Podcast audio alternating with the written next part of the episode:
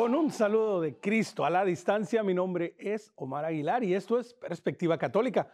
Perspectiva Católica, nuestro encuentro semanal en donde charlamos, compartimos, escuchamos, aprendemos, nos motivamos y, ¿por qué no decirlo?, nos animamos a hacer lío. Hoy en Perspectiva Católica, precisamente este es el tema, aquella famosísima frase que Papa Francisco diría en la Jornada Mundial de Río, ya hace algunos años, y que sigue resonando y que sigue llamando y que sigue invitando a los jóvenes a precisamente a hacer lío. Y para hablar de el lío que la iglesia hace, que los jóvenes están haciendo, precisamente tenemos dos invitadas desde España para acompañarnos y charlar de todo este tema y de todo lo que significa, primero que nada, dándole la bienvenida a Teresa Rey. Teresa, bienvenida a Perspectiva Católica. Muchísimas gracias.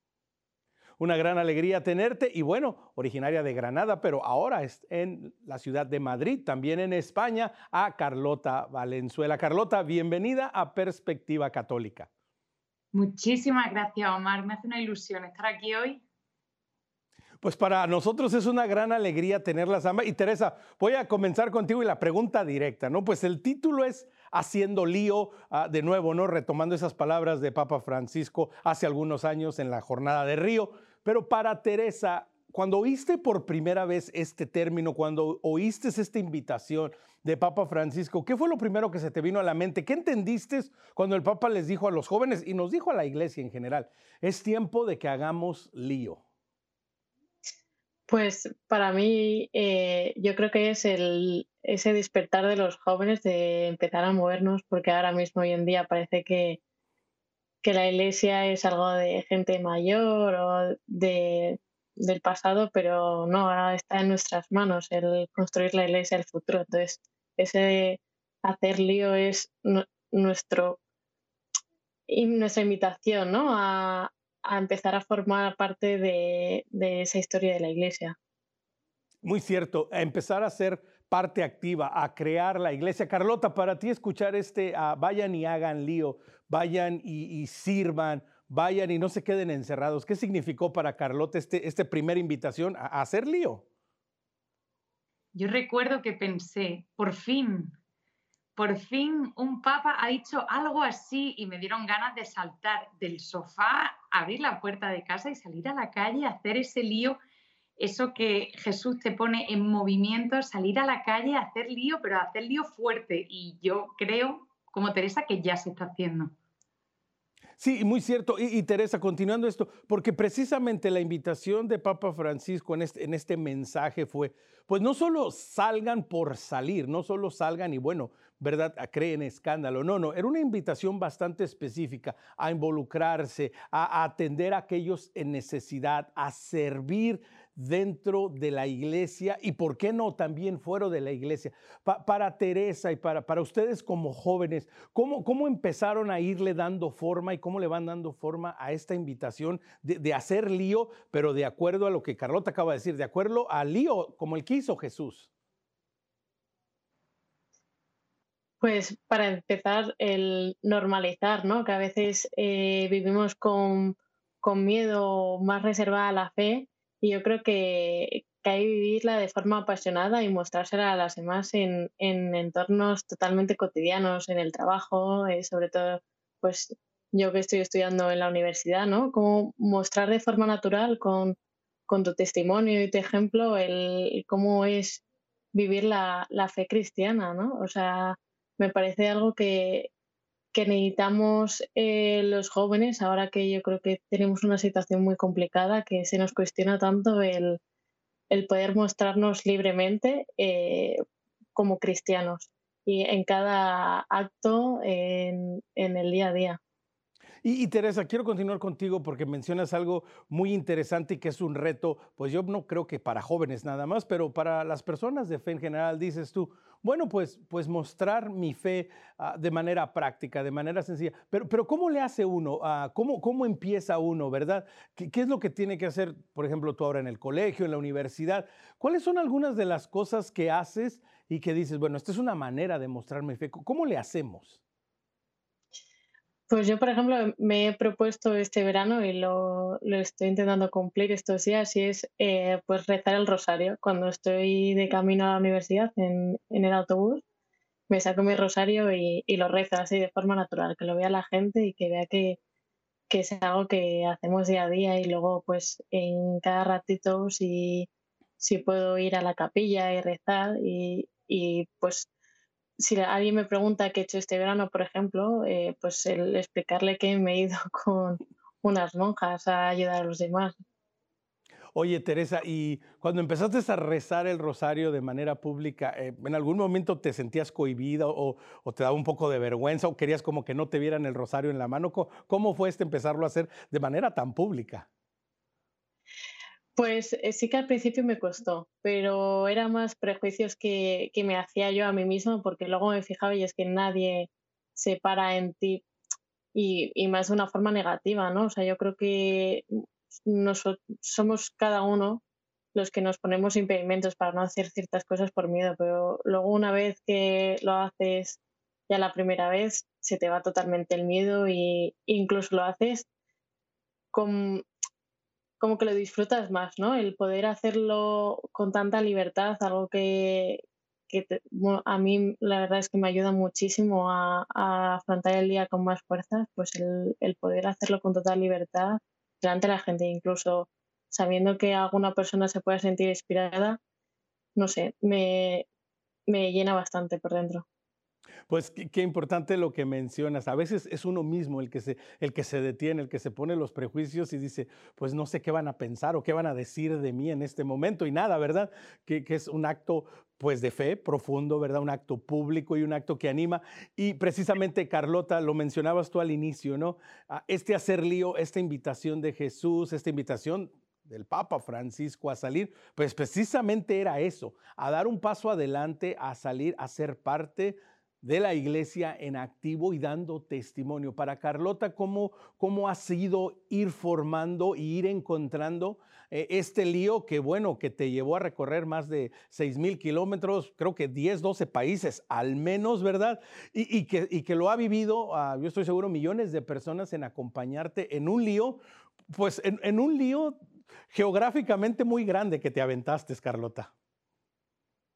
Pues eh, para mí fue súper importante primero lo que me llevó a hacerlo. O sea, esta invitación del Papa, al final, como decíamos, es a lo que te invita el Evangelio, a salir. Y la forma en la que yo lo comprendí en mi vida era este salir geográfico, de salir con una mochila y peregrinar hacia la Tierra Santa, donde Jesús nace, donde muere y lo más importante, donde resucita.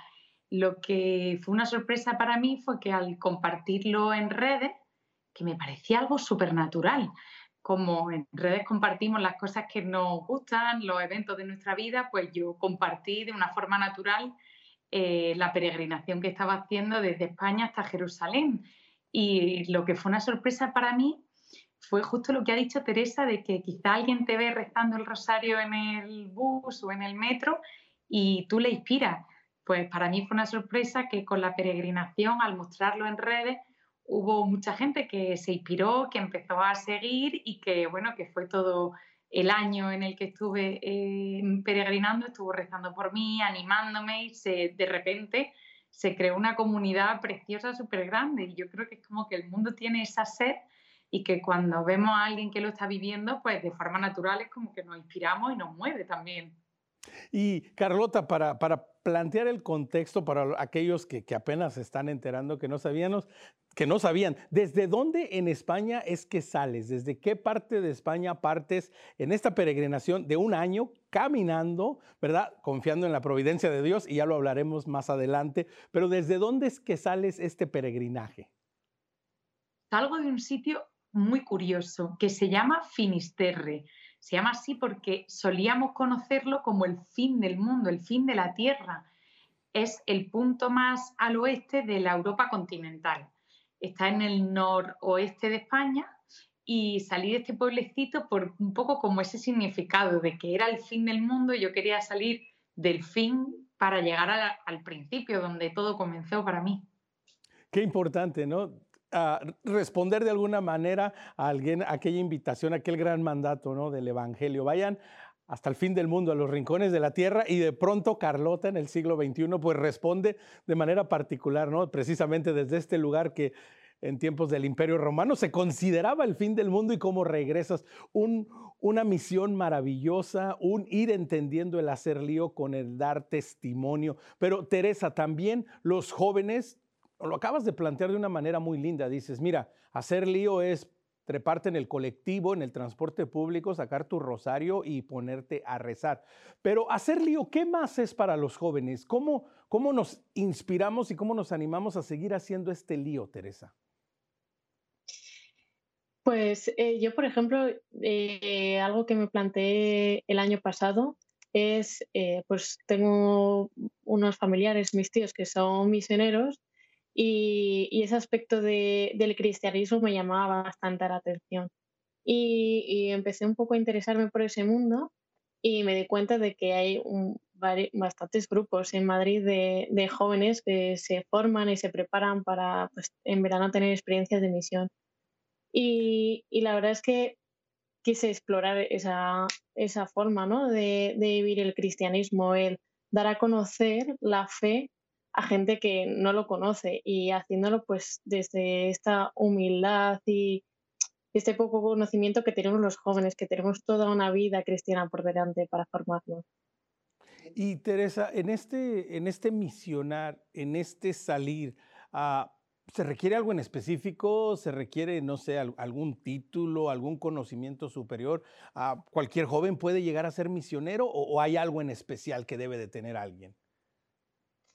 Pues lo primero de todo, ganas, ganas de, salir y, de dar a conocer a Cristo. Eso es lo más importante, porque o sea, necesitamos eh, salir de casa pisando fuerte y, teniendo claro qué es, qué es lo que quieres y y quién está delante de ti guiándote, que es Cristo.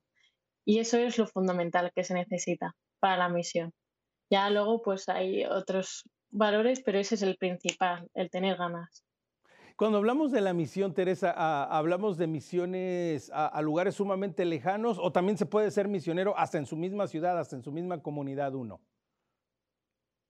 Eh, sí que se puede misionar en, nuestro entorno, en, el día a día, pero sí que es verdad que hay un, leve matiz que es el, hay personas en todo el mundo que no conocen a Cristo, que no viven la vida con Cristo y, no tienen la oportunidad ah, de tener a, su lado a nadie que le, que le muestre ¿no? esta, esta vida. Yo creo que eso es, es misionar, el ir a lugares donde no conocen a Cristo y darles a conocer porque nosotros aquí en España tenemos la suerte de que tenemos un montón de gente cristiana, iglesias, curas, que en cualquier momento podemos acercarnos, pero hay lugares que es que no hay ni una iglesia católica.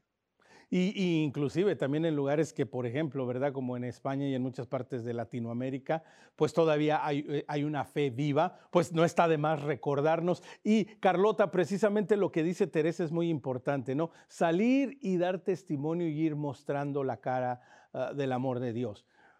Empezamos esta aventura que nos contabas. Desde el fin del mundo decides ir hasta Jerusalén, decides viajar y hacer este recorrido. Ah, ¿Hubo algún proyecto de planeación profunda? ¿Cómo fue que te lanzas y decides, bueno, pues me voy a ir caminando? Y por cierto, sí son más de 6 mil kilómetros, ¿no? No estoy seguro, pero creo que sí fue una distancia bastante grande, ¿no, Carlota? Sí, son un poco más de 6 mil kilómetros y justo como decía, 12 fronteras. Eh, esto lo decidí porque sentí que era lo que el Señor había puesto dentro de mi corazón. Creo que si no, a mí no se me hubiese ocurrido algo tan creativo. Y, y, lo que me movió fue realmente eso, sentir que de alguna forma yo podría estar haciendo la voluntad de Dios. Eso me dio toda la fuerza para ponerme en marcha. Y luego ya, una vez que me puse en marcha, tengo que decir que fue la providencia la que me cuidó durante todo el año. Y muy importante, ah, hemos ah, escuchado y siguiéndote y leyendo precisamente la providencia y cómo Dios te iba permitiendo pues dar testimonio, dar testimonio de su amor y, en muchas ocasiones, pues Carlota, lo único que hacías era ir caminando, era ir peregrinando, es decir, ¿verdad? Muchas veces el testimonio que estabas dando sin decir una palabra, ¿no? Muchas veces era muy divertido porque en países en los que no hablábamos el mismo idioma, cuando yo iba a pedir hospitalidad o comida, porque yo necesitaba la ayuda de la gente para poder eh, peregrinar y me decían, pero ¿por qué hace esto? ¿no? Como me veían así una chica joven una mochila, me decían, ¿por qué? Y yo decía, por esto, por esto. Sí, no, es, una gran verdad. Eh, precisamente atrevernos a ir formando el verdadero lío, el verdadero lío de la fe que conlleva precisamente un paso hacia adelante, un ir en busca de Jesús, pero a la misma vez mostrando a Jesús, ir caminando de su mano, pero a la misma vez ayudando a otros y acercando a otros y dando ese testimonio. Teresa, hablas de las misiones las misiones que siguen siendo importantes, la iglesia es misionera en su corazón, en su esencia, es esa iglesia que, que sale guiada e inspirada por el Espíritu Santo y que va a todos los rincones de la tierra, que lleva la buena nueva. Pero ustedes, de manera específica, ¿cómo es que trabajan este salir? ¿Cómo es que se animan? ¿Y cómo invitan a otros jóvenes a, a decir, oye, pues de pronto tú puedes hacer misión? Cuéntanos un poco cómo es el trabajo que se realiza ya saliendo en la misión. Pues es verdad que durante el año nos formamos ¿no? para, para conocer esta vida y, y, no salir del país y encontrar, encontrarte de sopetón pues esa vida, ese tipo de vida. Entonces sí que pues nos vamos formando durante el año y cuando llegamos allí, eh, nosotros en especial que vamos con las misioneras de la caridad, es llegar y ponerte a disposición de, de las hermanas sin ninguna no tienes que tener ninguna expectativa en la cabeza, ningún plan, porque es que, eh, bueno, como todo en la vida, Dios te, desarma todos los planes. Entonces, una vez que llegas allí, es eh, desde el primer momento de la mañana, a las 6 de la mañana, que nos despertamos, es seguir la vida de, de esas misioneras y, vivir como ellas, en la oración, en esa pobreza, esa humildad y en el servicio a los demás. Es seguir su ejemplo. Oye, y ustedes como parte de, esta organización Jóvenes para, para, la Misión, como dices, parte es irse preparando. Y qué importante es este aspecto, Teresa, reconocer que, número uno, siento el llamado de, hacer misión, de salir, de dar un poco de mi tiempo, de mi esfuerzo, ¿verdad? de mis talentos, pero con una preparación. Como bien lo acabas de decir, es muy importante que los jóvenes sepan que, hay que tiene que haber un, un proceso de preparación y de discernimiento, ¿no, Teresa? Totalmente, porque al final eh, la misión es, una vocación, es eh, vivir tu día a día eh, completamente para ello. Entonces, algo que es tan importante tiene que llevar un proceso de formación y discernimiento, igual que la vida matrimonial o el orden sacerdotal, se requiere pues una formación y de alguien que, que esté cualificado para ello. O sea, nosotros durante el año pues vienen eh, personas consagradas, curas, eh, matrimonios, para un poco mostrarnos cada aspecto de, la misión, ¿no? cómo vivirlo pues eh, siendo laico, siendo consagrado. Y la verdad es que es algo que yo al principio igual no le daba tanta importancia y ahora después de haber vivido todo el proceso veo lo importante que es y lo haría mil veces más. Qué, importante esto que mencionas, Teresa. Una, una, pregunta más me quedo, me quedo contigo porque dices, yo al principio no le daba tanta importancia, pero precisamente no es un poco parte del ímpetu de la juventud, el querer salir inmediatamente, lanzarse inmediatamente, ir y servir al necesitado, ir, ir y buscar a aquellos que no conocen de Jesús. Pero como bien lo dices, no cambiarías por nada este proceso, esta formación, esta catequesis que después te lleva a de manera sólida responder a esta invitación. Entonces, Teresa, pues ¿por qué no, verdad? Hacer ese énfasis en que los jóvenes para hacer este lío, pues también tienen que tener una formación y una preparación. Totalmente. Al final, eh, si queremos llevar a Cristo al, al, resto de personas, tenemos que saber cómo hacerlo, ¿no? Porque parece algo fácil, pero pero es complicado llegar al corazón de, de tantas personas y, hay que saber aprender a hacerlo. Yo creo que es algo que deberíamos hacer todos igualmente, eh, vayamos a misionar o no, simplemente pues dando catequesis en la parroquia o, con tus compañeros en, en, la facultad, yo creo que es, es necesario, ¿no? El, el formarse para cómo dar a conocer a Cristo y que las personas lo reciban con los brazos abiertos, que yo creo que eso es, es lo, esencial y, el objetivo de cada cristiano, el, el, llevar a Cristo a todas partes y una forma muy bonita el aprender a hacerlo. Así es, una, forma muy maravillosa de hacerlo. Y Carlota, precisamente, ¿no? Cuando te lanzas a, esta, aventura, a, esta misión, a esta, a esta vocación, a este llamado, pues obviamente, ¿verdad? No es que lo decides en una noche, ¿verdad? Y a la mañana siguiente tomas tu mochila y dices, bueno, pues vayamos no, hay un proceso también de discernimiento. Durante el proceso de, preparación, de discernimiento, de escucha del Señor, ¿hubo en algún momento en el que decías, pues esto está como muy loco, mejor, mejor me subo al avión y, tranquilo y en, un, en, unas cuantas horas llego? ¿Cómo, fue todo el proceso de, de preparación? Creo que la llamada fue tan fuerte y tan clara que gracias a Dios no tuve ningún momento durante la preparación, ni siquiera durante la peregrinación en la que dijese, esto no tiene sentido, pero claro que hay momentos duros y creo que esta parte de discernimiento que has dicho es esencial y hacerla acompañado de alguien. Yo creo que la figura del, del acompañante espiritual o del director espiritual, como se decía antes, es muy importante aquí, porque ir poder, pudiendo ir confrontando las cosas con alguien, los procesos por los que tú estás pasando, ir entendiendo bien ¿no? qué, qué está pasando dentro de tu corazón y cómo poder encontrar en tu vida la voluntad de Dios, yo creo que la ayuda de alguien siempre te ayuda a ver las cosas de un modo un poco más objetivo y un poco más claro.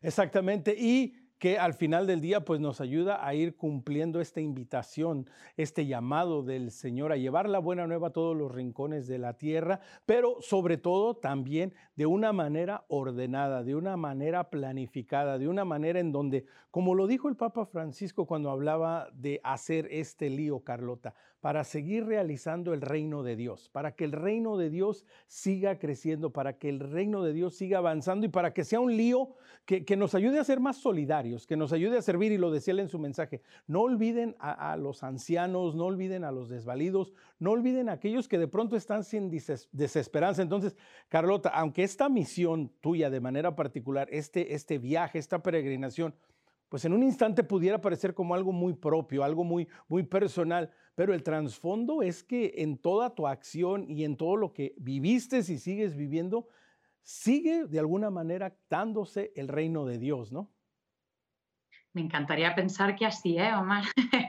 La verdad que aunque era una, era una misión que no era para servir a otros, sino que como tú dices, podría al principio parecer que es como una cosa mía personal y que es mi propio camino, luego he ido viendo que ha ido generando frutos. Y, por ejemplo, esto que te contaba de las familias que me acogían, aquellas casas que se, que se abrían a mi paso, que me hospedaban y me ayudaban, también en esas casas, lo que, o sea, como yo llegaba, es un poco como en misión. O sea, yo llegaba hablando de Dios y al final yo sentía que cuando la gente me abría la puerta de su casa, no era solo a mí a quien se la abría, sino que era Jesús.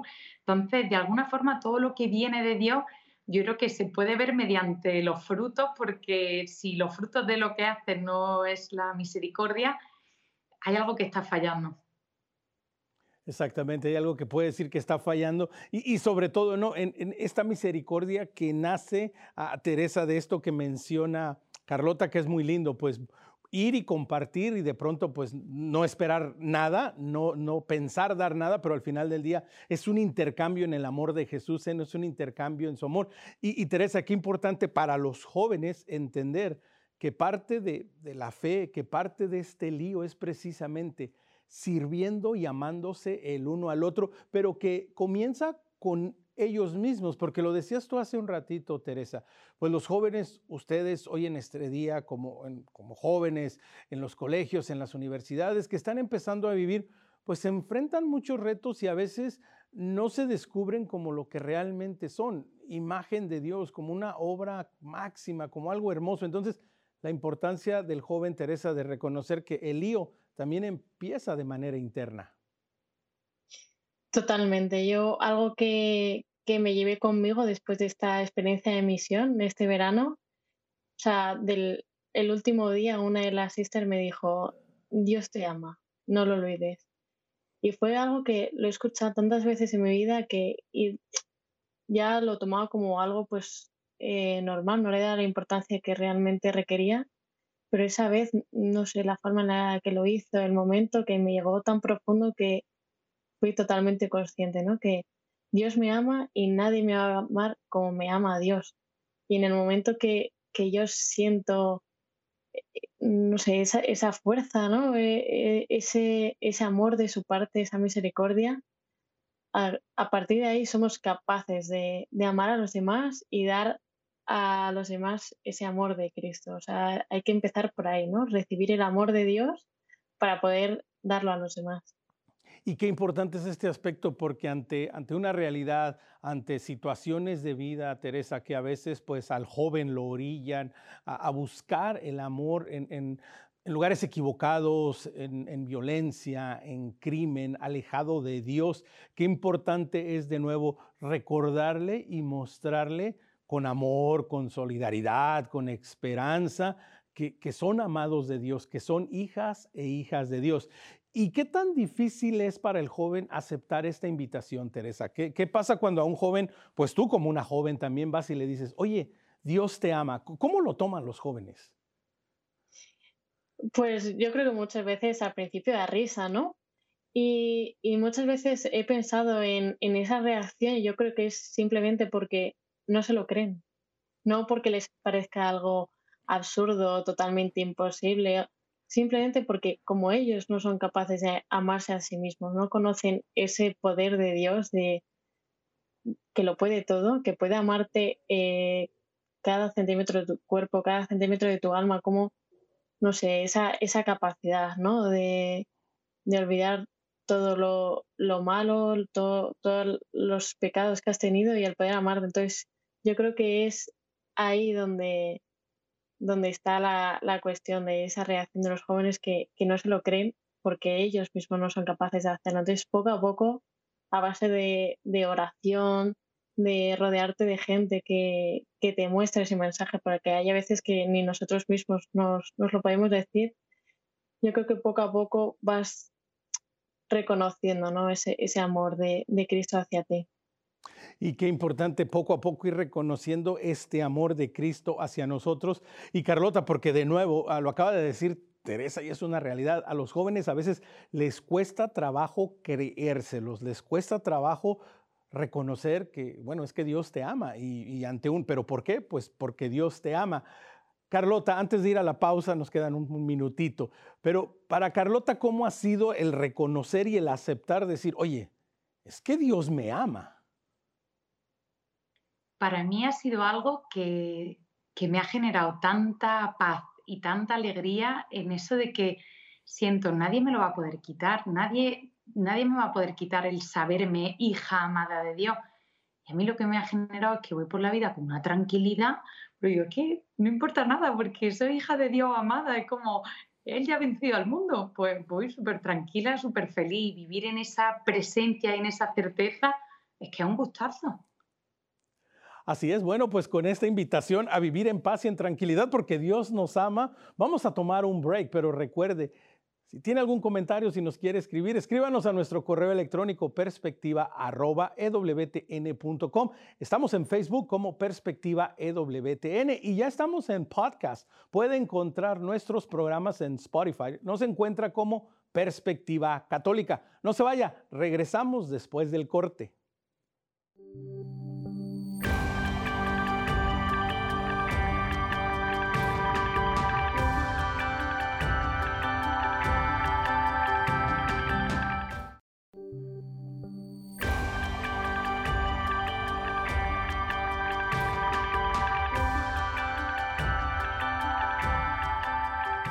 Omar Aguilar, Perspectiva Católica. Continuamos en esta edición haciendo lío y escuchando y animándonos. Tenemos a dos jóvenes desde España que cada una en su vocación, de manera muy particular, han escuchado esas palabras que Papa Francisco nos decía en la Jornada Mundial de Río en el 2013. Vayan y hagan lío. Y decía el Papa Francisco, vayan y hagan lío y que los lleve a lugares a los que nunca pensaron que iban a ir. Y creo que ustedes dos, Teresa, Carlota, lo han cumplido al pie de la letra. Han salido más allá de su metro cuadrado, de su realidad y han dicho, bueno, pues este lío me va a llevar a hacer misiones y este lío me va a llevar a caminar hasta Jerusalén. Entonces, qué, invitación, ¿no? Y, y vamos, si alguien le ha respondido al Papa de manera así concreta y clara, pues han sido ustedes dos de manera particular. Y por cierto, Carlota, quería comenzar ahí y que nos contaras un poquito de esa maravillosa y muy linda foto que tienes con el Papa Francisco en tu camino a Jerusalén, que en sus palabras de él, ¿no? Paraste a ver al portero. pues eh, cuando planeé la peregrinación no, no pensaba pasar por Roma, porque cruzar Italia por el norte es muy cortito, pero luego pensé, salgo desde Santiago de Compostela, voy a Jerusalén, ¿cómo no voy a pasar por Roma? Así que lo puse también ahí en oración, pidiendo al Señor poder encontrarme con el Papa y fue un regalo maravilloso. Y efectivamente, cuando fui a, cuando fui a saludarle, le dije que estaba yendo a ver a Jesús, pero que antes quería pasar a saludar a Pedro. Entonces aquí yo le hice mucha gracia y me dijo, ay, que venía a saludar al portero. Así es, antes, de llegar, antes de llegar con el dueño de la viña, pues vamos a, vamos a pasar a saludar a aquel que tiene, que tiene las llaves de la viña, ¿verdad? Qué lindo. Y luego continúas este peregrinaje y lo has mencionado en un par de ocasiones, Carlota, la providencia de Dios, porque ciertamente pues tuviste que planear, organizar, en oración, en todo lo que, lo que podías hacer. Pero había dentro de, este, de esta peregrinación pues mucha incertidumbre, como dices, muchos momentos en los que realmente no sabías que ibas a encontrar. Ah, el clima, las temporadas, el frío, el calor, todo esto. Entonces, cuéntanos un poco de a qué te refieres cuando tú hablas de la providencia de Dios que estuvo presente en todo esto. Pues para mí la providencia era algo que había oído mucho, pero que no conocía de primera mano, porque en nuestras vidas normales eh, quizá no le dejamos mucho hueco, pero claro, durante la peregrinación forzosamente pues le dejé hueco, porque es imposible planificar mm, cada día de un año dónde parar, dónde dormir, dónde comer, pues por, por muy planificadora que fuese, que no es el caso, tampoco se podía planificar entero. Entonces, de forma natural, le fui dejando hueco a la providencia y la realidad era pues que yo llegaba a un pueblecito cada día y la mayoría de días pues no sabía dónde iba a dormir, no sabía cómo iba a hacer para comer y, y Dios proveía cada día de las formas más sorprendentes, divertidas y maravillosas. Qué lindo. Y que esto también, ah, Teresa, lo podemos trasladar al, día a día del joven, ¿no? Al día a día de, nuestras vidas, que, que bueno, que es como lo que hizo Carlota, una peregrinación dentro de las misiones y dentro de la preparación, Teresa. Me imagino que también habrá mucho que dejarlo en las manos de Dios, es decir, confiar en su providencia, ¿no? Totalmente, totalmente, porque Tú aquí en Madrid puedes tener planeado el qué vas a hacer cada día, tienes tu horario, pero luego llegas allí a la misión y no sabes absolutamente nada, qué te depara cada día, o sea, nada de nada, o sea, y, más con, las sisters, con las misioneras de la caridad que, que viven cada día de la providencia de Dios. Y el ir allí a vivir con ellas es vivir también de la providencia, ¿no? Y, no sé, es algo maravilloso como cada día eh, no sabías que te iba a deparar y, acabas con, no sé, con alegría, o sea, estás cansado, reventado de, de haber estado trabajando todo el día, pero es como no me esperaba nada y aún así Dios ha superado totalmente cualquier expectativa que podría tener. Qué lindo que mencionas esto, ah, pues días llenos de trabajo, días llenos de actividades, días llenos de servicio, días llenos de, demostrar a los demás el amor de Cristo en nuestro actuar, pero que también, Teresa, al final del día, aquello que das es lo que también recibes, ¿no? Totalmente. de hecho, lo viví más en los primeros días que estábamos ahí adaptándonos, que, que desde fuera se podía ver que era, o sea, imposible de sostener ese ritmo de vida. O sea, yo sea, para mí era una fascinación ver cómo eh, las sisters eran capaces de vivir esa vida las 24 horas del día, eh, los 365 días del año. O sea, es algo realmente increíble. Y, y, al final te das cuenta de que la forma de poder llevarlo es con la oración y, y con la Eucaristía, que eso era lo fundamental. Y, y no sé, que al final Dios todo lo puede y si confías en Él y pones tu vida en sus manos, es que se puede, se puede todo. Exactamente, confiando y poniendo todo en las manos de Dios. Ah, recuerdo una conversación que tuvo Santa Madre Teresa de Calcuta con el padre Benedict Rochelle, hablando acerca de, la misión y de la labor. Y el padre le decía en un momento, pues que, a veces estaba muy ocupado y, hacer una hora santa al día, pues era un poquito difícil. Y a lo cual Madre, Teresa le dijo, pues yo en los días que, estoy muy ocupada y que tengo mucho trabajo, no hago una hora santa, hago dos horas santas. Es decir, en todo lo que hacemos, poner a Dios primero, darle su tiempo, que Él se encargará de los otros. Y, lo menciona Teresa de una manera así como muy pasajera, pero, pero hay, algo muy profundo ahí, Carlota, que dice, pues a veces el estilo de vida y seguir a Jesús parece como insostenible, parece como inaguantable vivirlo de esta manera. Pero vamos, tú te aventaste a una peregrinación y estoy seguro que quizás en algún momento en otro dijiste, oye, no voy a poder. ¿Te llegó a pasar esto? No te digo en algún momento, te digo casi todos los días, hasta que fui perfectamente consciente de que efectivamente yo no puedo, es Dios quien puede por mí y que lo único que me pide que haga es que me abandone y Él es el que se hace cargo yo creo que cuanto antes nos demos cuenta de que el timón no lo llevamos nosotros, muchísimo mejor. Exactamente, ¿verdad? Cuando descubramos nuestro papel, cuando descubramos lo que, lo que nos toca hacer. Pero, Carlota, esta, misión, esta peregrinación tiene, tiene un antes y tiene un, Carlota antes de la peregrinación. Antes de la peregrinación, antes de, sentir esta llamada, esta invitación a hacer un lío de esta manera particular, ¿Cómo te ahora que puedes ver hacia atrás en esta retrospectiva y ver cómo considerabas tu fe, cómo considerabas tu relación con Jesús antes de, antes de esta gran misión? Yo ya enamorada de Jesús, tengo que decir, pero ahora ya estoy loca de... O sea, ahora ya se ha hecho tan evidente en mi vida, me ha, de alguna forma, me ha sacado de Egipto también y me ha cuidado tantísimo y ha hecho tantísimos milagros en, mi vida que ahora es como que no tengo opción de no amarle. Oye, Carlota, quiero preguntarte antes de regresar con Teresa. Acabas de decir algo que me parece muy interesante. Me ha sacado de Egipto. ¿Qué significa eso? ¿Y, cómo se lo transmitimos eso a los jóvenes? ¿Cómo le decimos a los jóvenes hoy en día? Oye, es que tienes que salir de Egipto. Yo lo que les diría es lo que me pasó a mí. De alguna forma que yo no era consciente, era esclava de muchas cosas. Era esclava de mi propia imagen, era esclava de mis planes de futuro, de mi concepto de éxito, de mi carrera profesional, también de las cosas materiales que, poseía. Y mediante la peregrinación, no digo que, me haya despojado de todo, pero como que me ha sacado de esa esclavitud y me ha mostrado que, que lo único de lo que tengo que depender es de él. Y ahora soy mucho más libre y me gusta la vida muchísimo más.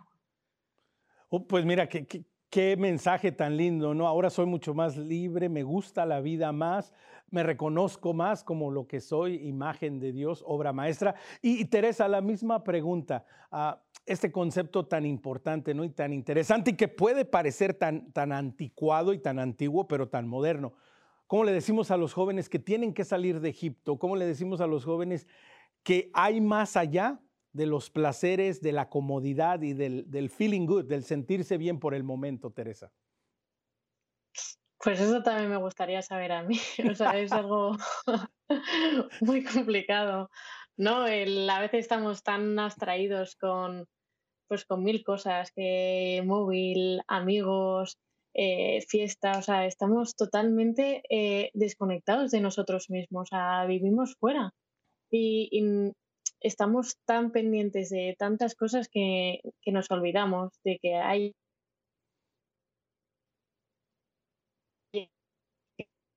que me he olvidado muchas veces de que ahí estaba Dios.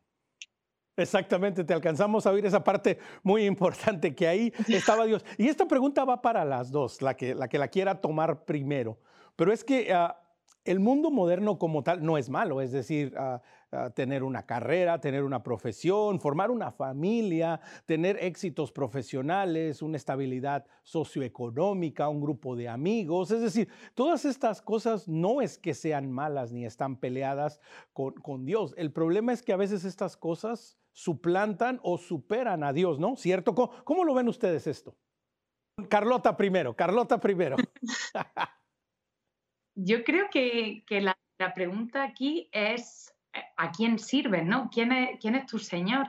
Eh, ¿Quién es el que maneja tu vida? Porque si las decisiones las tomas en torno al dinero, en torno a la carrera profesional o, o, a lo que otros esperan de ti, tu Señor está haciendo eso. Yo creo que, como tú dices, las cosas no son malas per se en absoluto y, son maravillosas para poder, para poder llevar a cabo eh, la voluntad de Dios.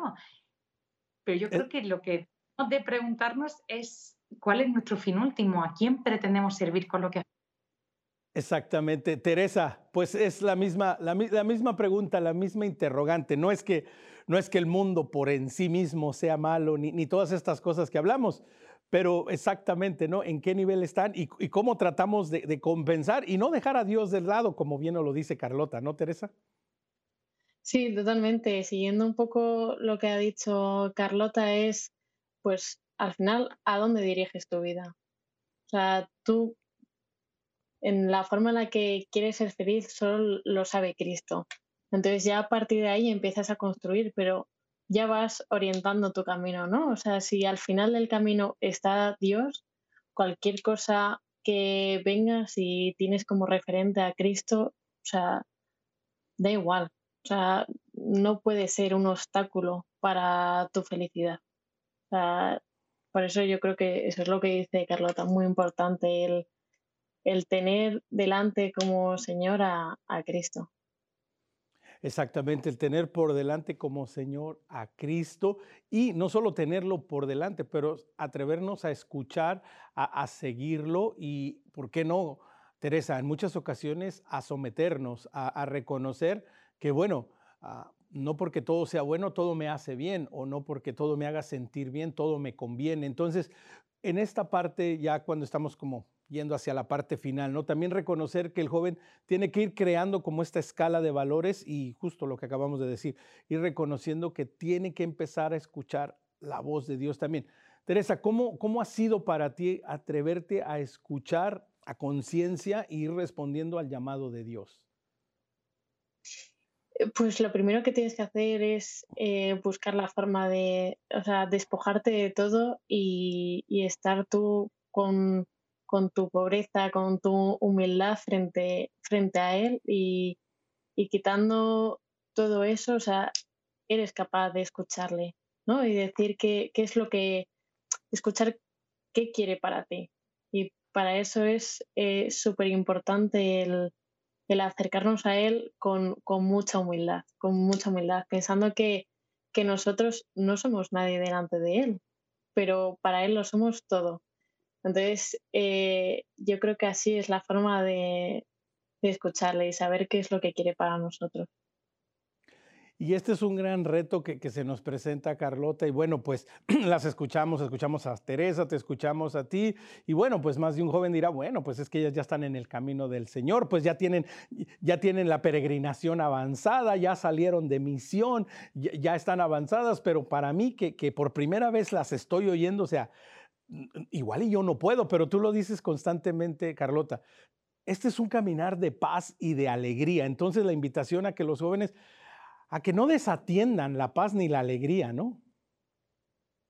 Y son como frutos de que cuando estás yendo en la, en la dirección correcta, estás viendo los frutos de esa paz y esa alegría que solamente te puede dar Jesús, porque el resto de mm, alegrías son pasajeras y normalmente te generan mucha alegría en un momento y luego te generan un bajón. Pero la alegría que dura es la, es la de Cristo. Y con esto que decías también, de que eh, como que esos jóvenes que tienen que salir afuera yo creo que es muy bueno que todos los jóvenes sepan que, Cristo les está llamando, que ni Teresa ni yo no hemos pasado el juego, que no, no estamos en otra liga, que eh, no hay gente que esté en pañales y gente que esté avanzada, sino que estamos todos juntos en el camino hacia Cristo. Y yo siento, por ejemplo, que yo me tengo que convertir cada día, que no tengo nada del camino ganado.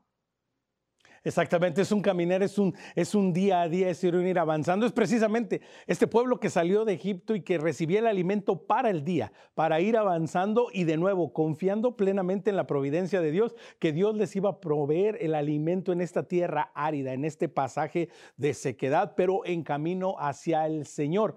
Teresa, precisamente, ¿no? Reconocer que durante este, este caminar y este ir haciendo lío, también va a haber momentos pues un poco difíciles, un poco de desierto, un poco de, desolación y de a veces decir, pues yo mejor me regreso a mi casa, ah, yo mejor pues que Teresa y, misión para los jóvenes, misión para el mundo y todos los misioneros lo vayan a hacer, yo mejor me quedo en casa. Entonces, Teresa, la invitación a reconocer que hasta en los momentos donde nos sintamos solos, tenemos que seguir avanzando y haciendo este lío, ¿no? Sí, yo en esos momentos de debilidad eh, me pongo por delante a Cristo, o sea, cómo Él fue capaz de, entregar su vida, que, o sea, ni yo ni nadie es capaz de eso, cómo Él fue capaz de entregar su vida y aún así el hacerlo por amor a nosotros, ¿no? Entonces, si Él puede y lo hizo por amor a mí, ¿quién soy yo para echarme atrás, ¿no? Delante de Él, o sea, y eso es lo que tenemos que, vivir cada día, el cargar con nuestra cruz, y seguir hacia adelante siguiendo los pasos de, Cristo, que ahí es donde realmente está el sentido de, de la fe y de la vida.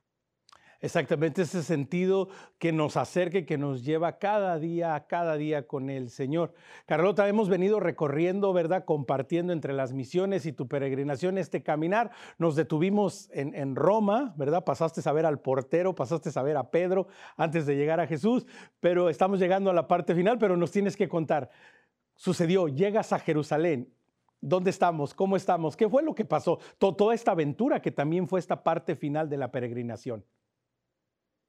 Pues la parte esencial de la llegada a Jerusalén eh, la comentó justo Teresa ahora, fue la cruz.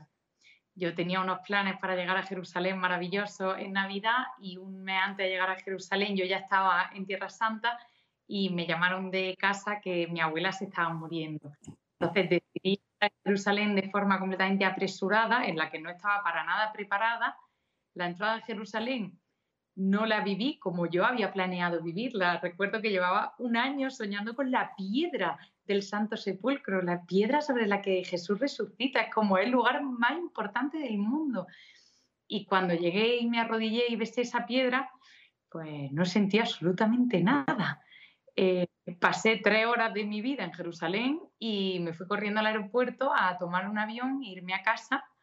Y cuando llegué a mi casa y tomé a mi abuela de la mano, sentí que aquello era mi Jerusalén, que aquel sepulcro estaba vacío, que allí no había nadie, que Jesucristo estaba en la carne sufriente de mi abuela que estaba que estaba en su último momento y siento que aquel fue el regalo más bonito que Dios me pudo hacer durante toda la peregrinación y que me enseñó tanto de dónde está realmente Jesús. Qué lindo lo que mencionas y, cómo lo presentas, ¿no? La mano de Dios en todo.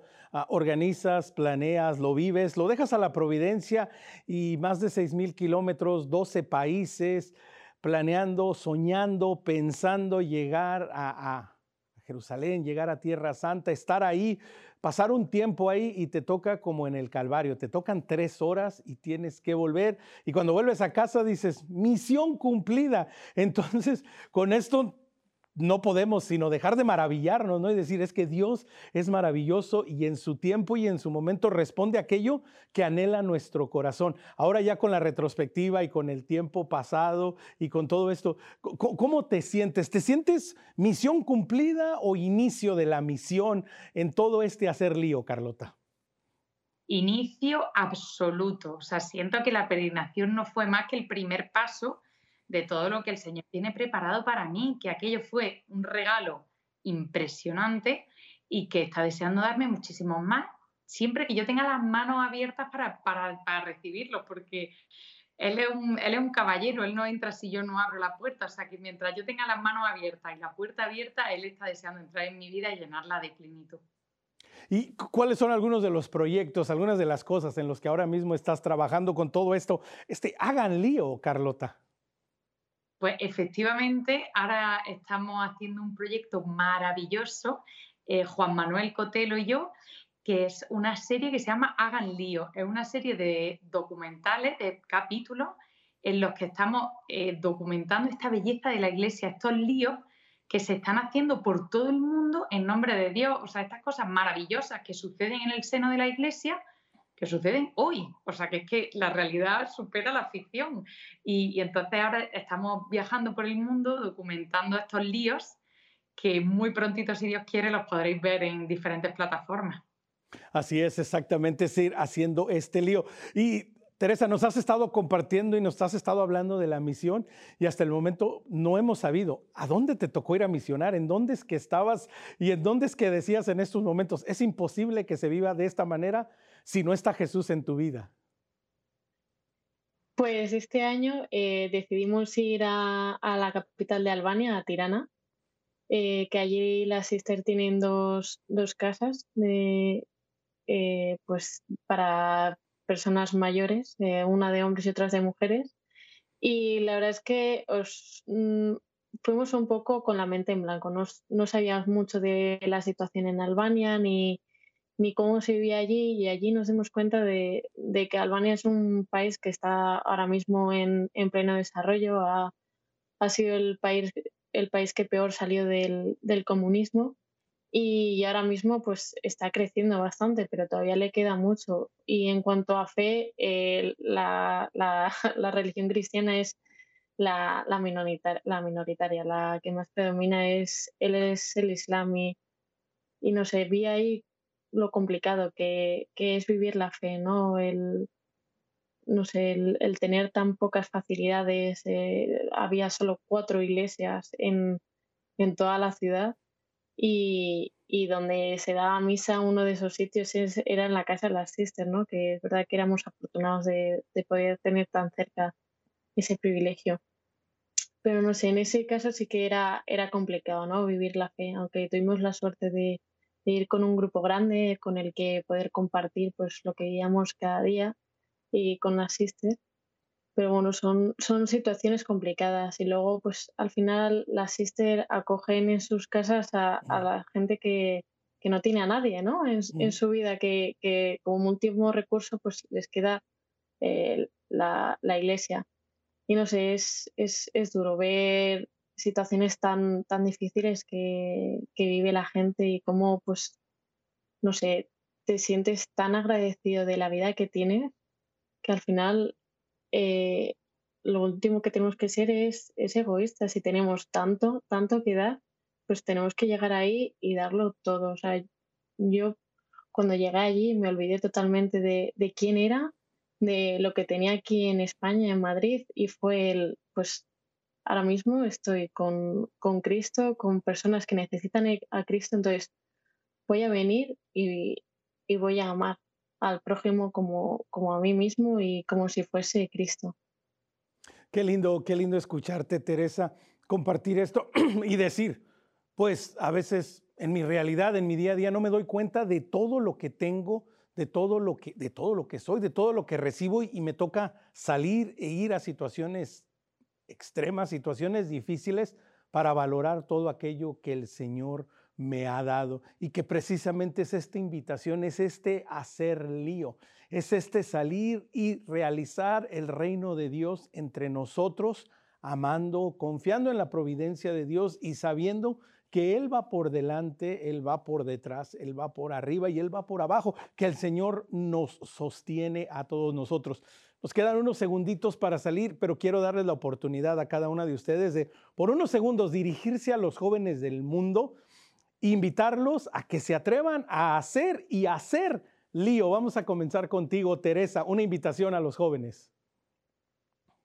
Pues yo lo primero que, les voy a decir es que se cojan a todas las personas que conozcan a su lado, que las coja de las manos y que vayan fuera a, dar a conocer a Cristo y el amor el amor de Cristo. Eso es el mensaje que le doy, el, en comunidad con, el resto de cristianos de, que tienes cerca, pues el, el salir y mostrar ese amor. Carlota.